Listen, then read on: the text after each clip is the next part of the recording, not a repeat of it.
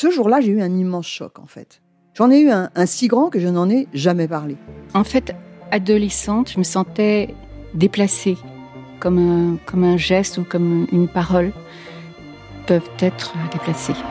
En famille, en amour, au travail, en société, trouve-t-on jamais tout à fait sa place?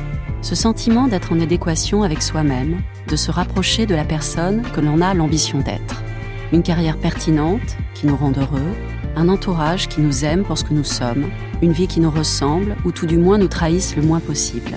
Parfois, ce sentiment de cohérence arrive vite, parfois plus tard, quelquefois jamais. Le plus souvent, il se déplace par vagues. Je suis Marion Ruggieri et dans le podcast Les Vagues, un tout nouveau podcast de Elle, j'interrogerai des personnalités sur le moment où elles se sont senties à leur place pour la première fois, mais aussi le moment où elles se sont senties déplacées. Je me rendrai chez elles ou dans un lieu cher à leurs yeux pour qu'elles me racontent ce jour fondateur où elles se sont dit ⁇ Là, je suis bien, je suis là où j'ai toujours voulu être, et c'est moi.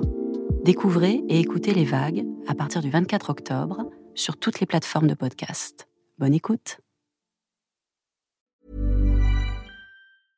Ryan Reynolds here from Mint Mobile. With the price of just about everything going up during inflation, we thought we'd bring our prices down. So to help us, we brought in a reverse auctioneer, which is apparently a thing. Mint Mobile unlimited premium wireless. Ready to get 30, 30, bit to get 30, bit to get 20, 20, 20, bit to get 20, 20, bit to get 15, 15, 15, 15 just 15 bucks a month. So, Give it a try at mintmobile.com slash switch. $45 up front for three months plus taxes and fees. Promo for new customers for limited time. Unlimited more than 40 gigabytes per month. Slows. Full terms at mintmobile.com. Elle s'attable. Le podcast des femmes qui changent le monde via nos assiettes.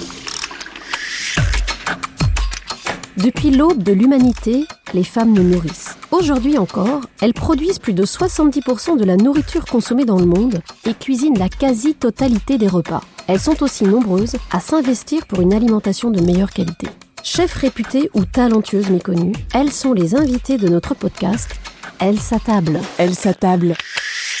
Au fil des mots et des rires, elles nous expliquent comment, en traçant leur route, elles inventent les chemins gourmands de demain. Elle s'attable. Une émission présentée par Danielle Jerkens, directrice de la rédaction du magazine Elle à table. Bonjour, bienvenue pour ce cinquième épisode de la deuxième saison d'Elle s'attable. Aujourd'hui dans notre podcast, nous recevons Véran Frediani. Véran Frediani est quelqu'un que je ne connais pas très bien, mais que je vais découvrir avec vous lors de cet épisode. J'ai eu la chance de la rencontrer quelquefois via des amis, et notamment je pense à une rencontre dans un très très bon restaurant parisien qui était le Mermoz. Et à l'époque, la chef était une femme et s'appelait Manon Fleury. Véran est quelqu'un d'assez étonnant. C'est une jeune femme qui incarne une forme de métissage qui se distingue dans des registres très variés, le cinéma, le documentaire, le journalisme. Elle va même nous parler de cuisine. Bonjour Véran. Bonjour Daniel. Elle s'attable. Alors, comme vous l'entendez, il y a un peu de bruit. Nous sommes dans le restaurant Etsy dans le 18e à Paris, qui est un restaurant grec tenu par une jeune chef Michaela, extrêmement talentueuse. Et je pense qu'en ce moment, sont en train de se préparer des beignets aux épinards, de la moussaka et autres délices auxquels on goûtera peut-être ce soir. Alors, Véran, d'abord petit 1, vous avez une histoire particulière. Vous êtes marseillaise de cœur française, mais votre euh, vie vous a emmené loin. Est-ce que vous pouvez nous raconter un tout petit peu? Tout d'abord, je me considère comme marseillaise. hein. Je suis née à Marseille, j'ai grandi à Marseille, et puis euh, j'ai toute ma famille à Marseille aujourd'hui. Une famille qui vient bien sûr de Corse et d'Italie, donc c'est un mélange, comme nous tous à Marseille. Mais on est, euh, on est tous profondément euh, marseillais et marseillaises. Donc euh, même si aujourd'hui j'habite à Londres, je me sens avant tout marseillaise. Grâce, on peut le dire, grâce au confinement, à la pandémie, j'ai passé euh, deux fois 4-5 mois à Marseille, ce qui m'a permis de pondre un livre finalement euh, bien plus fourni que celui que j'avais imaginé à la base. Lorsqu'on a préparé cette émission, on a un petit peu échangé toutes les deux, et très vite est venue cette notion essentielle pour vous, et qui je pense est essentielle aujourd'hui dans notre univers au sens large, mais dans la cuisine également, c'est l'idée du métissage. Que nous sommes tous le fruit de métissage, Oui. et que d'une certaine façon, Marseille incarne peut-être cette idée du métissage et de l'enrichissement de la différence Je pense qu'effectivement, aujourd'hui, Marseille fait sens. On était souvent critiqué, montré du doigt dans les médias. On, a- on parle toujours de ce qui ne va pas à Marseille. Et oui, il y a des problèmes.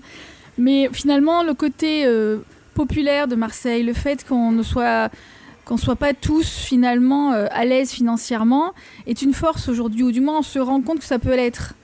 Et Marseille attire aujourd'hui, euh, comme toujours, des gens qui viennent redémarrer une activité, redémarrer une tranche de vie.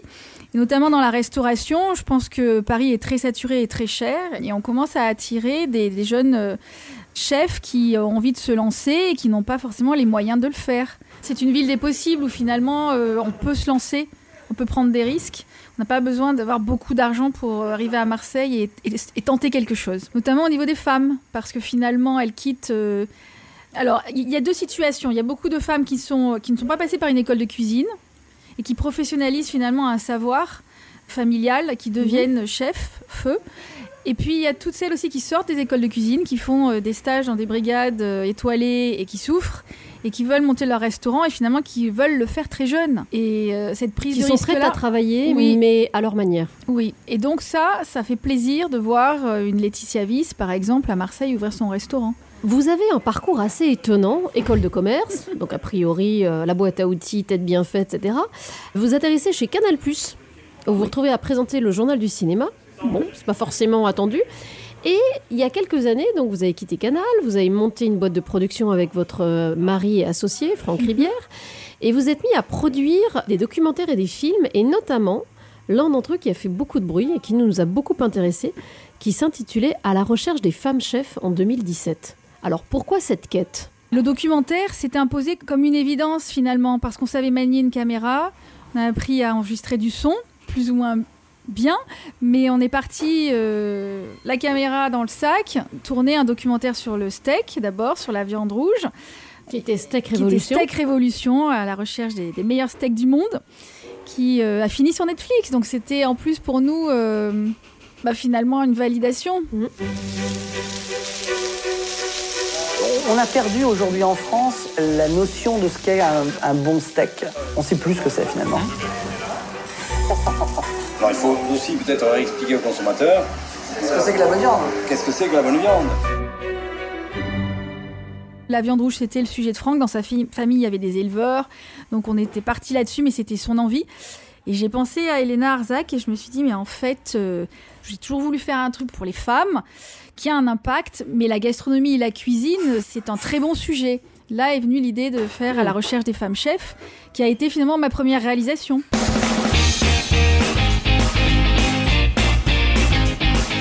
Mon père décède, euh, on perd la troisième étoile en, 2000 en 95. Et, et là, j'ai pas le choix. quoi. C'est soit je mets la clé sous la porte, soit j'y vais, soit je m'implique, soit je, je donne mes tripes, so- soit il n'y a plus de maison.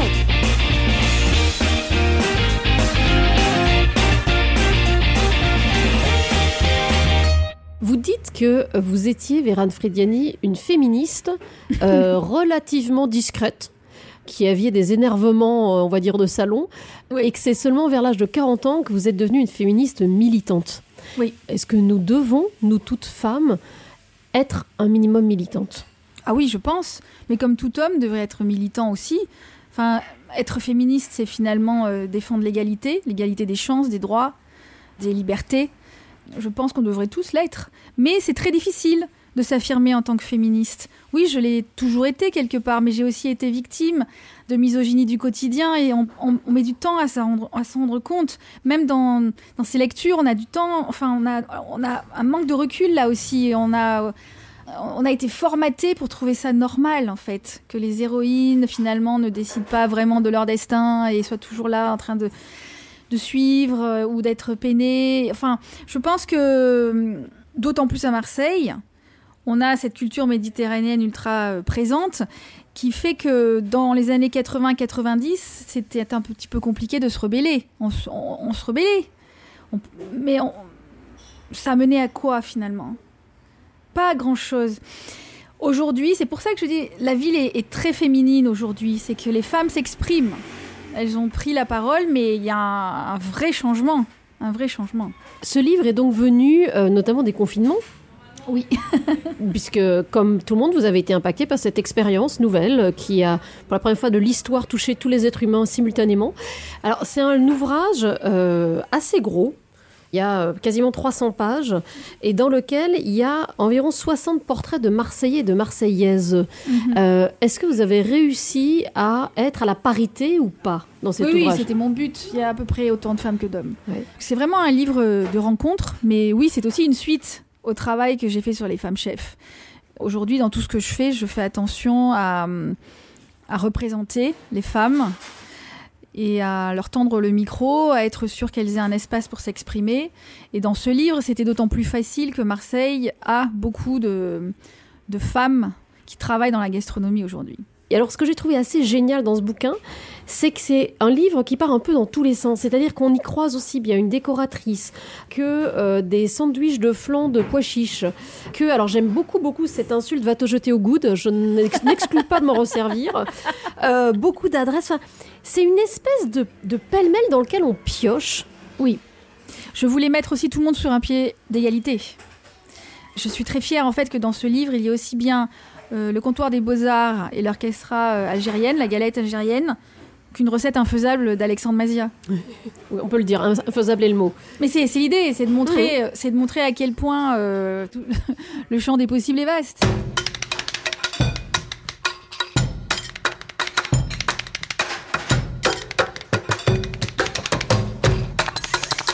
Elle s'attable. Vous disiez tout à l'heure que le milieu de la cuisine est un milieu qui concentre et amplifie, qui exacerbe les problèmes rencontrés par les femmes dans le reste de la société. Je pense qu'une équipe en cuisine, c'est une micro-société. Ça fonctionne euh, comme un peu une, classe d'école aussi parfois. Et on retrouve tous les stéréotypes, les clichés dans le fonctionnement en fait d'une brigade ou, ou d'une équipe euh, mixte, mais qui bien souvent n'est pas encore très mixte en fait. Donc on peut imaginer être par exemple dans une classe de 30 élèves où il n'y aurait que 2-3 filles. Ce serait compliqué. Donc je crois que dans les brigades aujourd'hui, quand il n'y a qu'une fille, deux filles, trois filles, c'est effectivement un concentré de problèmes qu'on retrouve dans n'importe quel euh, euh, pan de Situation la société ou de la Mm. situation. Voilà. Ensuite, bien entendu, en général, les cuisines sont exiguës, donc euh, c'est pour ça que, à mon sens, ça concentre les problèmes et euh, ça les amplifie. Et effectivement, le jour où on réglera ce problème dans les cuisines et la gastronomie française, qui en plus fait partie de ce qu'on vend à l'étranger, c'est-à-dire c'est la vitrine de la France, une fois qu'on aura réglé un peu, ou beaucoup même, les problèmes à l'intérieur des cuisines et de la gastronomie française, il y aura un effet, un impact sur toute la société. C'est-à-dire que je pense que tous ces grands hommes chefs n'ont rien à y gagner à se retrouver entre eux sur la couverture des magazines ou dans les événements à l'international. C'est montrer une image complètement ringarde de la France, ça nous fait du mal à tous et toutes. Ils se font du mal à eux-mêmes en fait. Alors certains l'ont compris et font du, euh, enfin s'achètent une image en se collant Du maintenant. woman washing. Oui, du woman washing en se collant à des femmes chefs. Mais en même temps, ça me dérange pas qu'il y ait des images fortes qui soient montrées où les femmes aient un, un espace pour s'exprimer. C'est-à-dire que bien entendu que c'est toujours rageant d'être la seule femme invitée dans un festival. En même temps, prenons le micro et parlons. Et clamons. Clamons et puis, enfin, on a des points de vue à défendre, notamment sur euh, notre, notre vision de ce que doit être la gastronomie. Oui, oui. Je dis pas qu'elle est forcément différente. On a une approche différente. On a d'autres choses à prouver en fait en devenant euh, euh, des professionnels dans la gastronomie. Vérane Frediani, vous êtes une des référentes aujourd'hui en France et même à l'international sur les femmes chefs grâce à votre travail, vos livres, etc. Est-ce que vous avez l'impression que depuis 5 à 10 ans que vous travaillez sur ces sujets, la situation a évolué ou est en train d'évoluer? Je pense honnêtement qu'il y a du mieux et que le travail qu'on a effectué avec euh, Estherelle Payani, euh, avec Maria Canabal, avec euh, des, chefs hein, aussi bien sûr, hein, qui se sont bougés, il y a effectivement euh, eu un impact. Oui, notamment euh, au niveau des réseaux, je pense qu'aujourd'hui, les femmes chefs se connaissent entre elles, peuvent s'appeler, et il y a une sorte d'entraide qui est en train de se mettre en place. Je suis très optimiste là-dessus parce que la sororité, c'était un vrai problème. L'entraide entre femmes euh, dans tous les domaines, je trouve que c'est très compliqué. Et aujourd'hui, regarde même ce, que nous sommes en train de faire. Nous sommes deux femmes en train de parler de Marseille. Ça veut bien dire qu'aujourd'hui, on se donne l'une l'autre la place de s'exprimer. Oui, on sait créer cette place, mais elle existe et on se connaît, on se rencontre et on se parle. Et tout ça, il y a quelques années, notamment moi quand j'ai commencé mon documentaire, c'était en 2000.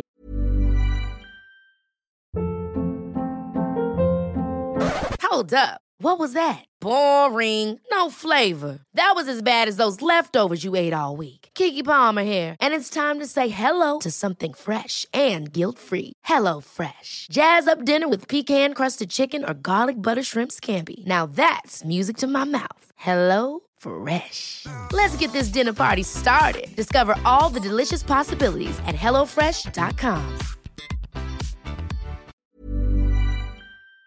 2014-2015, je rencontrais des femmes très isolées qui ne connaissaient pas le nom d'autres femmes chefs.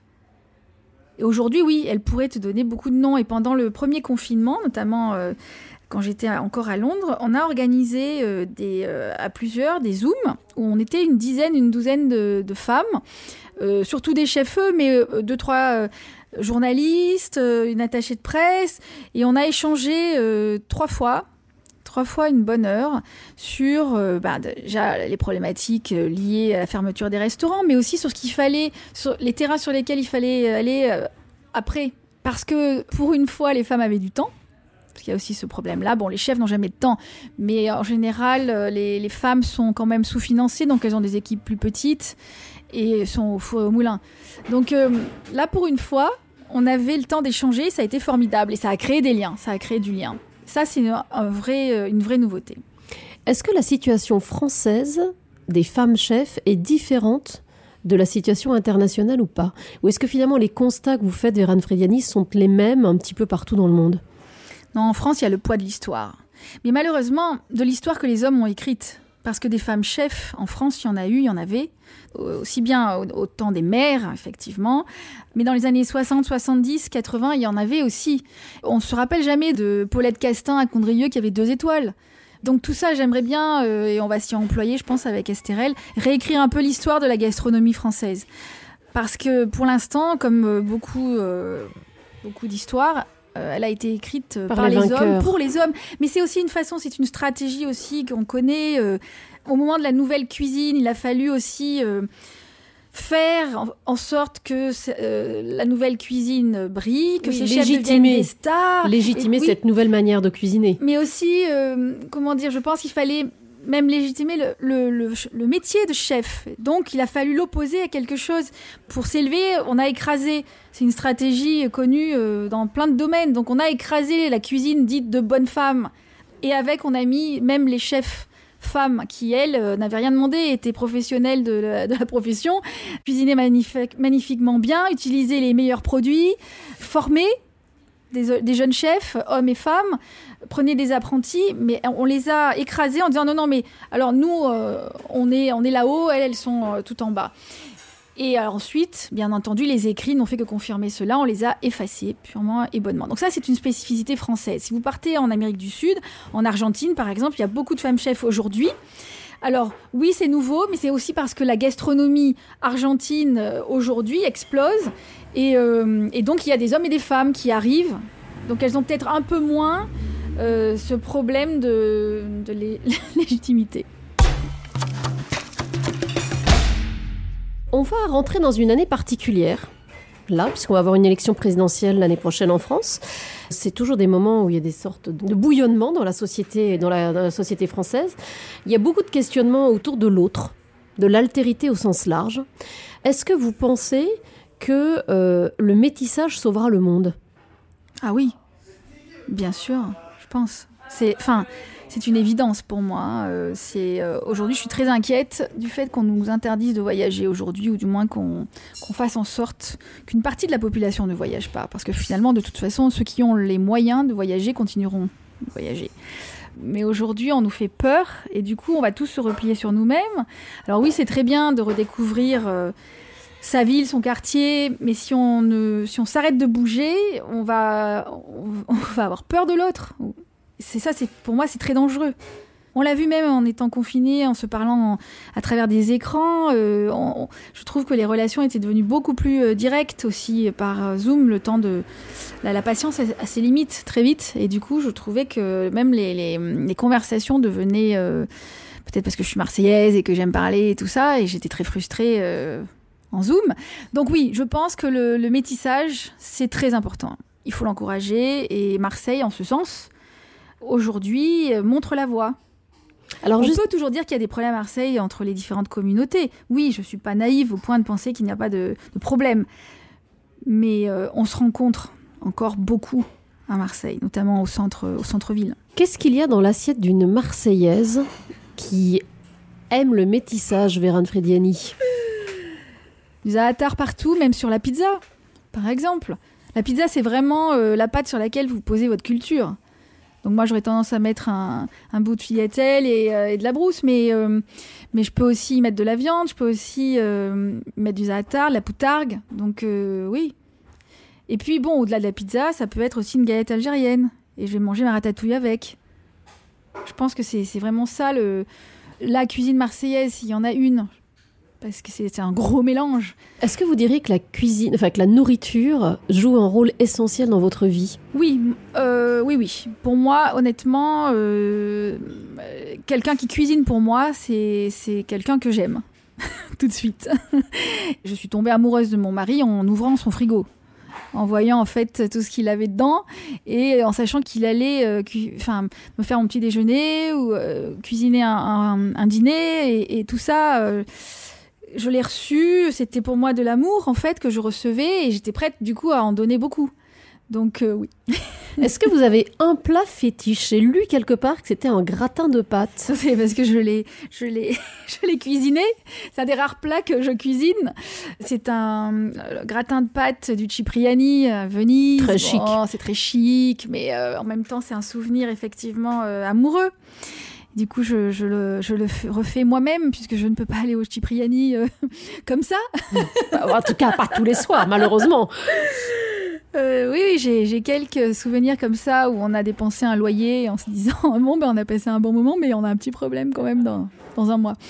Et du coup, mon plat fétiche, oui, les pâtes, la pizza restent majeures bien sûr et c'est c'est très très très marseillais de répondre tout ça. Mais mon, mon champ des possibles s'est vraiment élargi grâce à la cuisine de mon mari, parce que lui cuisine euh, tous les jours finalement.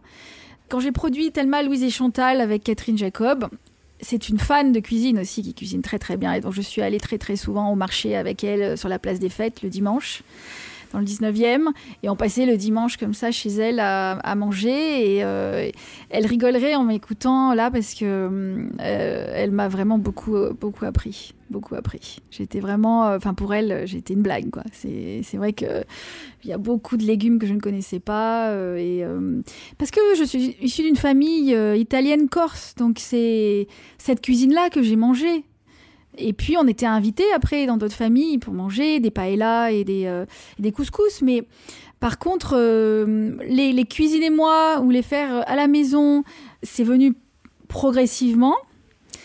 Et les légumes aussi sont venus progressivement dans ma vie, j'avoue. Elle s'attable.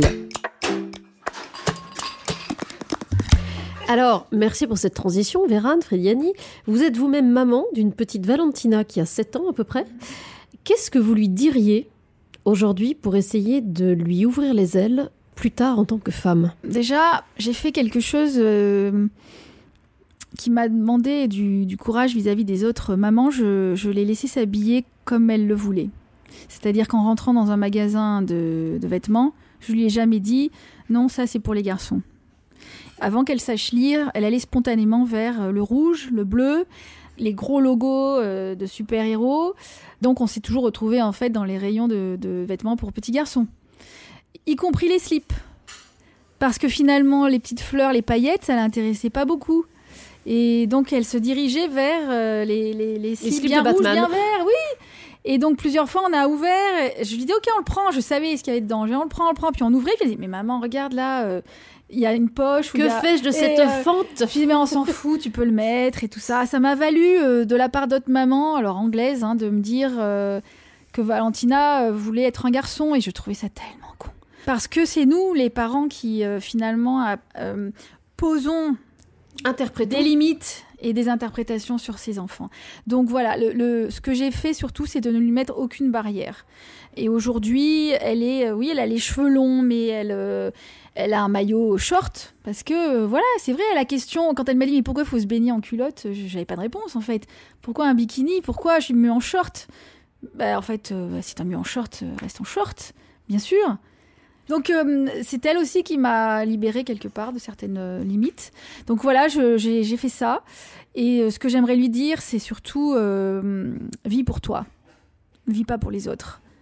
Est-ce que vous diriez, en conclusion, Véran, Frediani, que les femmes peuvent changer le monde à travers nos assiettes Bien entendu.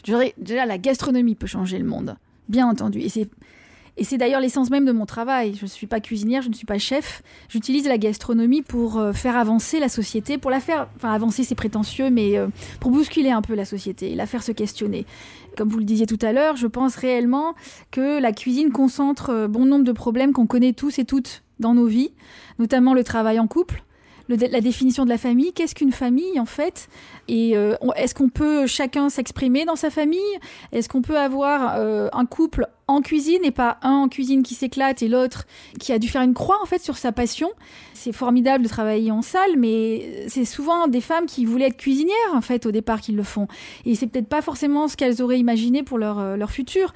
Donc je pense oui que les femmes dans la gastronomie et en s'emparant de la gastronomie ou du moins d'une partie de la gastronomie vont faire changer les mentalités. Une fois qu'on respectera la femme derrière euh, le comptoir en pensant que c'est la chef, ça changera les mentalités partout. Et donc la société. Et donc la société.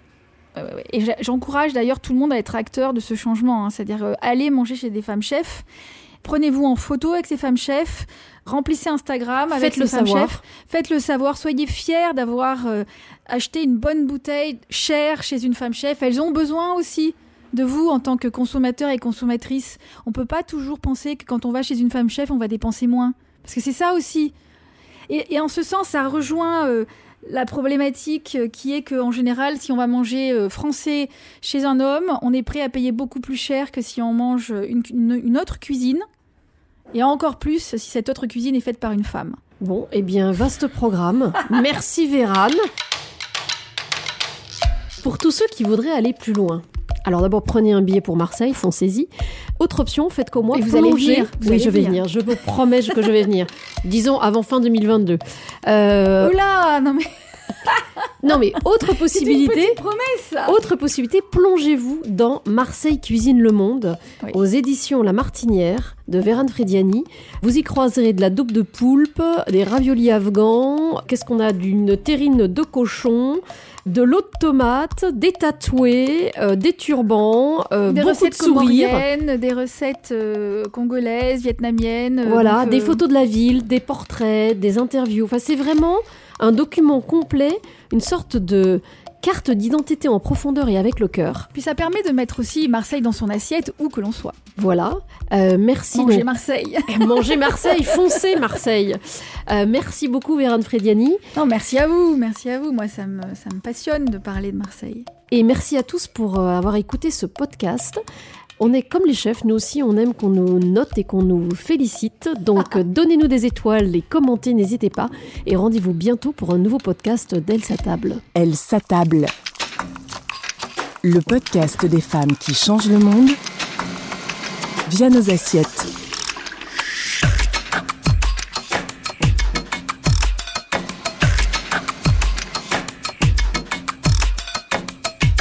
Elle s'attable en podcast sur toutes les plateformes de streaming.